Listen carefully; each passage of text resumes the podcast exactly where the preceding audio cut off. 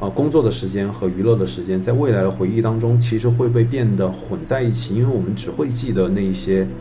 时间重要时间的序列。那么在这个时候，我们就会在思考我们如何分配我们的时间，那么如何节省时间去投入到我们认为值得投入的，呃，时间的这个事情当中去。这样的选择变变得是从好生活的问题。并变成了时间的问题，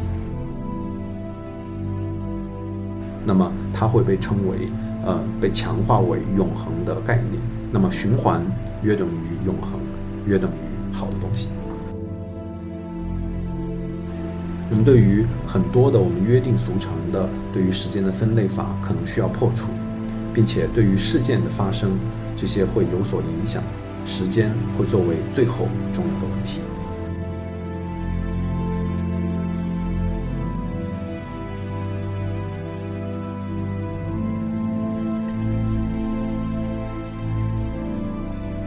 嗯，大家好，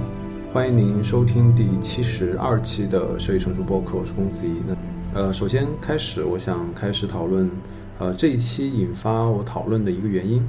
其实是由于我最近一直在看呃技术哲学相关的问题。那之所以去看技术哲学呢，呃，一方面是我呃的所做的工作造成的，除了我用实用主义的路径去了解我所在做的事情。比如说，从艺术和哲学的视角去看同一类的问题，我觉得是有意义的。那么，在国内要看基础哲学相关的论文或者是书籍，那么必然就绕不过的是，呃，清华的吴国胜老师。我从他的技术哲学经典读本这个大部头开始去读，那么我觉得这本书呢也是非常好的，能够比较全面的去了解技术哲学的一个书籍。那么，它以其实是一个相对综述的方式去呃讲了这个比较年轻的一个哲学研究的分支所讨论的问题，大概从几百年前开始到现在。呃，那么技术哲学的讨论很多时候是来源于新兴的技术的思考。呃，比如说在读它的同时，我越发发现我们在发明技术、呃发现科学的过程。非常大的程度与时间是有相关联的，那么可以这样去解读这个问题：我们会去关注时间，并且发明技术也是为了节省时间。那因为这背后的原因，我们嗯，因为每个人作为呃有生命和有生命有限的一个个体，会意识到时间是有限的。那么无限的时间不需要节省，而有限的必然死亡的智慧生命才会去想要发明技术。去思考技术，所以这也把我带到了另外一个关注时间这个话题。更加有意思的是，吴国生老师肯定也必然的意识到了这个话题的重要性，所以在他的著作《时间的观念》这本书当中，非常细致的讲述了从很早开始经历了从宗教时代、工业革命和科学革命之后，我们对时间的观念的变化。呃，那么引用芒福德的话是这样说的：工业时代关键的机械不是蒸汽引擎，而是钟表。同样，用哲学家伯格森的话也是这样，也可以这样去叙说：呃，伟大的哲学家一辈子实际都在只想一个问题，而对他而言，这个问题无疑就是时间。呃，我想这是非常正确的。在开始的时候，我会觉得，比如说我在思考一些问题的时候，会觉得。值得研究的大的问题应该是什么是好生活的问题，但是沿着技术哲学对时间有限性的思考去技术推论，继续推论，我们会发现对好生活的问题的内在的含义是在我们有限的生命当中，我们选择看重什么。那么在这个时候，我们就会在思考我们如何分配我们的时间，那么如何节省时间去投入到我们认为值得投入的。呃，时间的这个事情当中去，这样的选择变变得是从好生活的问题，并变成了时间的问题。所以，好生活的思考的前提其实就是时间。那么，伯格森提出的观点也是很重要的。研究一些可能抽象的问题，我觉得我们可能会思考很多的方面，可能是好生活的问题啊，或者说是道德哲学的问题，也有可能是技术哲学的问题。但是我想，我觉得可以这样去说：时间的问题是最后重要的问题，所有的问题都会流向它，然后从它再往外开去。那么，我觉得有必要去看一看吴国胜老师在他所整理的从科学哲学视角对时间的认知。那么开始，呃，第一部分，呃，第一部分我把它写的标题是“感知时间是由事件造成的”。呃，我们可以这样去理解。那么，由于时间是每个切实的人感受一个过于强烈的一个事物，所以在有限的文化史上，对于时间的讨论其实有点过于多了。呃，会有诗人对于时间的流逝会去做一些感叹。也有科学家试图去论证时间是线性的，或者是呃不可倒转的。也有可能有哲学家去思考，呃，从个人的感受和客观的呃角度，对于时间进行一些剖析和一些时间上的一些分类。我觉得这些讨论都一定程度有价值，但是很多时候，呃，比如说像诗人的浪漫化的表达，可能会。呃，更多带来审美上的志趣的感受，而纯科学的解释又可能无法对我们日常感受的太阳东升西落，嗯，这样的切实感受的时间有所影响。那么哲学哲学化的分类可能会更加的层出不穷，很容易陷入分类法的陷阱。那么。呃，让人觉得可能呃哲逻辑上可能可以这样分，但是在日常的行为中，可能还是该怎么样怎么样。对于日常的行为很难造成真正的影响。所以，嗯，即便在读过了呃吴老师《时间的观念》这本书之后，呃，当中提到了对于时间的经验分类可能分为呃呃几种，比如说关于事件的标记，关于时间的经验，或者对于时间流变的感受。我觉得。可能更更多的去以一个嗯单点的视角，以事件的视角去理解时间，可能对于人来说更有价值。所以可以这样去理解：从呃时间的这样一个特征上，时间是由事件组成的这样一个特征上，可能对于呃我们去理解时间更有价值。我们把时间和事件联系起来，我觉得这可能能够更好的去指导呃。日常的生活，因为即便是呃常规的科学哲学当中，也会把呃测度的时间和感知的时间分开来看。但其实呃无论呃，但是其实它呃是无法进行拆分的。有的人会浪漫化的这样去表述，我们会沉浸在独立的呃纯粹的测度当中，好像自然科学测量的时间就是时间的本事。但是嗯，但是其实测量的时间。呃在我看来，可能本就是合乎常理的，因为太阳东升西落是一个每个人都会有体感的事情，而而且早期的在农耕的时代，对于时间的把握，那么测量的时间就是我们对于体感时间的反应。单纯的去从测量的时间进行批判，其实很难成立。但是我觉得，对于时间和事件的这样关系的理解是有价值的。那么可以这样去理解。我们在当下对于过去会进行回忆，过去的时间无论是测量的也好，也呃还是感知的也好，很多时候都已经被转换成了事件，呃，那么就可以这样去理解，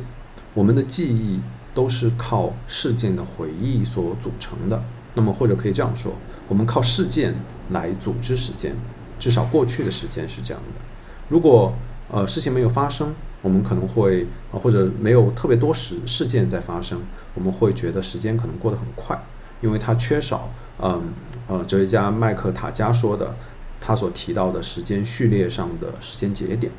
那么觉得可以这样进一步去推论，对于时间来说，当下之后的也好，当下之前的也好，对于时间的理解十分重要的就是去把握如何给自己创建事件。而这些事这些事件通常具有很重要的作用。关注事件的发生，是每个个人在理解时间的时候一个比较好的切入点。嗯，那么有了对于时间和事件的把握，那么我觉得可以进入下一个话题。如果我们已经掌握了 hack 回忆，或者是去理解，呃，影响过去时间的要素，也就是创建事件，那么对于未来时间的操纵就会变得有可能。对于未来时间的理解，从宗教和科学上都有很多的解释。比如说，古希腊中，啊，会古希腊传统中会对于循环的时间观念会非常痴迷。在佛教当中，也会有关于往生轮回的时间观念。那么这一类的时间观念，我觉得可以这样去理解：每个人都会看到太阳和月亮的东升西落。那么这些事件每天都会发生，并且进行循环。那么这一类事情在相对朴素的观念当中，可能会被认为是好的。那么它会被称为呃被强化为永恒的概念。那么循环约等于永恒，约等于好的东西。呃，那么同样，我觉得除了这样的解释，还有基督基督教上的关于线性事件的解释，或者是科学当中的。关于热力学第二定律对于时间的解释，我觉得过多的这些解释可能对于每个人来说的，呃，日常的生活指导可能没有那么多的意义，它更适合去做学术研究。但是对于未来时间的期望产生一些影响，对于未来时间的把握，可能还是需要回到一个出发点，就是时间就是权利。那么未来的时间如何规定在什么时间点会发生一个什么事情？比如说，在三天后要开一个会议，那么这就意味着组织这场会议的人在掌握着权力。而由于时间约等于事件的序列，那么更多的创造对于自己而言有创造力的、有积极影响的事件，由自己做主，对于事件的组织和发生产生影响，从而塑造未来的时间，从而塑造未来某个时间点的回忆。我觉得是一个必要的结论。或者我重复一下。呃，因为时间的事件的发生产生了，呃，它内在是权利。那么，同时时间是由事件组成的。那么，我们如何去积极的创造未来可能发生的事件，是塑造未来的时间，或者说塑造未来某个时间点的回忆的一个必要的操作。呃，那么下一个问题，我觉得很有必要去重新审视对于时间本身的看法，用事件的序列去替代单纯的节省时间的观念是有必要的。由于时间的这样一个权利特征，我们会认为，呃，我在上班或者是上班之外的时间是属于自己的，有业余和工作之余的时间的分类的必要。但是这种时间的严格的分配。呃，虽然是一个非常约定俗成的结果，但是这样时间的划分其实和呃前面提到的时间和事件的分类其实无关，而这种分类是需要被思考的，因为在本质上来说，如果重要的事情不发生，那这类事件是什么呢？可能是呃呃，我们可以用当下这个时间点去进行回忆，可以得到这类事件是什么。啊，比如说每个人可能会不同，但通常来说是，比如说一些重要的决定、有创造力、有成就的事情，或者是一段良好关系的建立，或者是一段良好关系很好的事情的发生，通常这些都会与好生活有关。那么，呃，回回过来，如果这些重要的事情不发生，那么这些重要的事情，无论是在工作之内还是工作之外，这些时间都会差不多。啊，工作的时间和娱乐的时间，在未来的回忆当中，其实会被变得混在一起，因为我们只会记得那一些时间重要时间的序列，这些我们当下认为必要且约定俗成的分类会变得差不多。但是由于工作和休闲的时间的观念的差异，让本来差不多的时间成了我们呃每天焦虑的重要的焦虑的原因之一。所以在节省时间、提升效率的同时，或者是在呃闲暇的时间的呃分割后的消费的当中，重要的时间或者说重要的事件，其实很多时候会没有发生。我们因为我们在思考如何去获得更多的闲暇，或者是如何更高效率的工作，但重要的事件在这里面没有呃被刻意的发生，那从而。呃，由于事件没有被发生，从而呃，焦虑也没有减轻。所以吴老师在书中会这样去描述：正是因为这种看法，使得现代人内心总是非常紧张，总是担心时间会被白白浪费掉，绝对不能闲着，一定要有所作为。时间这个时候就像高举着皮鞭的监工，促使着人们奔波忙碌，只争朝夕。那么这里其实破除这样一个认知的方法，可能也是这样的：我们刻意的去选择以事件的方式去认知时间，而不是以工作、非工作或者是其他的分类法来认知时间。我觉得这是一个呃需要训练的过程。呃，那最后一点关于时间的必然性，那么。嗯，当我们假如我们当我们接受了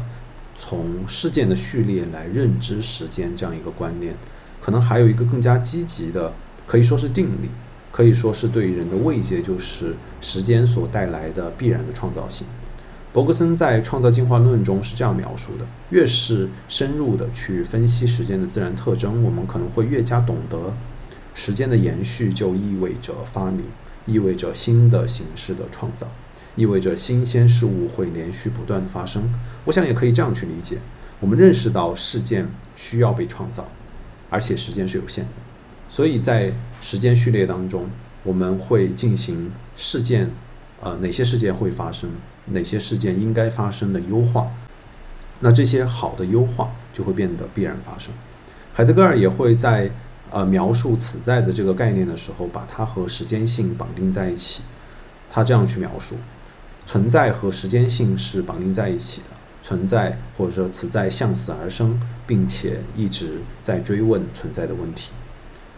呃，总结来说，我觉得读时间的观念确实是一个是一次非常奇妙的经历。在最后，我觉得我好像也站在了呃麦克塔加所提到的时间序列 A，也就是这种线性的客观的时间的序列 A 的终点，而同时站到了事件序列 C。这由事件组成的这样一个事件序列的终点，我觉得可以这样去描述：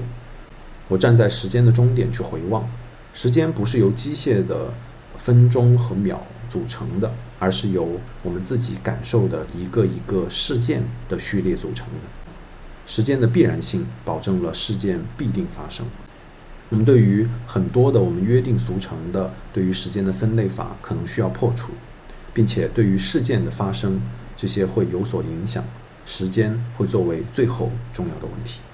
好的，非常感谢您收听呃第七十二期的设计成熟播客。那么呃在本文当中主要参考的文本分别是吴国胜老师的《技术哲学经典读本》，吴国胜老师的《时间的观念》，伯格森的《创造进化论》，呃麦克塔加的《时间的不实在性》。呃再次感谢，我们下期再见。